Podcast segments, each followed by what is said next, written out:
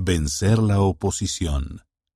Doctrina y Convenios, secciones 71 a 75, del 28 de junio al 4 de julio. La revelación que está en Doctrina y Convenios 71 manda a José Smith y a Sidney Rigdon que vayan a predicar en un esfuerzo por apaciguar los sentimientos hostiles que habían surgido en contra de la Iglesia debido a las críticas de algunos miembros que habían perdido la fe. Más de cien años después, el elder Spencer W. Kimball, del Quórum de los Doce Apóstoles, tuvo una experiencia similar al predicar en defensa de la Iglesia. La visita del elder Kimball a Ecuador.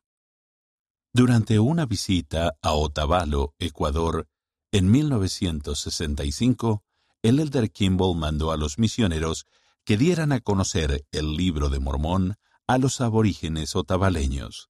Sin embargo, los misioneros se encontraron con oposición cuando los otavaleños comenzaron a esparcir mentiras sobre ellos en los poblados cercanos y tuvieron dificultades para vencer las nociones falsas.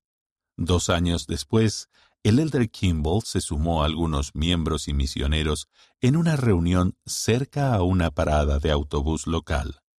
Conforme los residentes locales bajaban de los autobuses, los misioneros los invitaban a escuchar a un apóstol viviente de Jesucristo.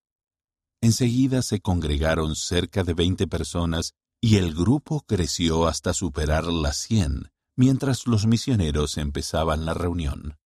Entonces el elder Kimball tomó la palabra. Les habló sobre la visita de Jesucristo a las Américas, señalando al cielo habló de la voz apacible y delicada de los cielos que anunció la aparición del Hijo de Dios, tal como se registra en el libro de Mormón. El elder Kimball recordó, Todas las miradas seguían mi gesto al apuntar al cielo, como si el Salvador estuviera descendiendo en medio de las delgadas nubes. Después de eso, los misioneros siguieron tratando de enseñar a los otavaleños las misioneras enseñaron a un hombre llamado Rafael Tabango, quien se bautizó el 14 de julio de 1968 y fue el primer aborigen otavaleño santo de los últimos días. Teresa, su esposa, también se unió a la iglesia. Menos de quince años después, se organizó una estaca en Otavalo y el hermano Tabango fue llamado como su primer patriarca.